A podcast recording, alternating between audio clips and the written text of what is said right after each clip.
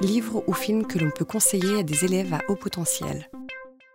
Euh, je voulais vous montrer deux, des, conseils de lecture qu'on peut leur donner ou de films, parce qu'ils ne veulent pas aller au cinéma, parce qu'ils ne comprennent pas, ils trouvent que ça les gonfle. Il y a quand même, outre Harry Potter, qui est quand même typiquement euh, une métaphore des enfants à haut potentiel et qui commence à aller bien quand il est dans la, dans la vraie vie, il y a quand même deux, trois films qui sont intéressants, deux, trois bouquins que je leur conseille, c'est ça.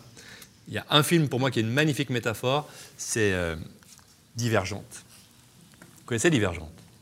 Divergente, c'est vraiment la plus belle métaphore de ce que vivent les enfants au potentiel. C'est dans un monde post-apocalyptique. Pour sauver ce qui reste du monde, on a réparti les gens en factions. Et en faction, il y a tous les troubles psychopathologiques. Il y a les audacieux, c'est les hyperactifs. Il y a les érudits, c'est les, euh, les, intellos, il y a, etc. Il y a les fraternels, il y a les altruistes. Et puis, on leur fait des tests ADN pour savoir dans quelle faction on les met. Et puis, il y en a quelques-uns, une en l'occurrence, Triste, l'actrice, qui, euh, elle, émarge dans toutes les factions. Donc, ils sont sans faction fixe comme les enfants à haut potentiel se retrouvent sans amis fixes. Hein. Et c'est très compliqué, et, ils, sont, ils, sont ils sont pourchassés.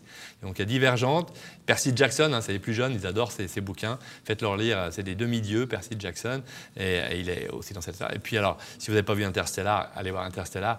La fille de l'acteur principal, Murphy. C'est une précoce et c'est elle finalement qui amène la, solution au problème de, son père. Et c'est tout à fait remarquable. D'ailleurs, elle dit à son père à un moment donné euh, C'est normal qu'il ne arrive que des âneries, que des drames. Il ne fallait pas m'appeler Murphy. Hein, parce que vous connaissez la loi de Murphy, euh, qui, est, la loi euh, qui fait que les choses se répètent. il y a des, des, séries de catastrophes. Et en fait, et en fait, son père lui dit à ce moment-là, mais non, mais c'est pas ça la loi de Murphy. C'est pas qu'il arrive que des catastrophes. La loi de Murphy, c'est ce qui doit arriver va arriver. Hein, et je trouve ça très bon.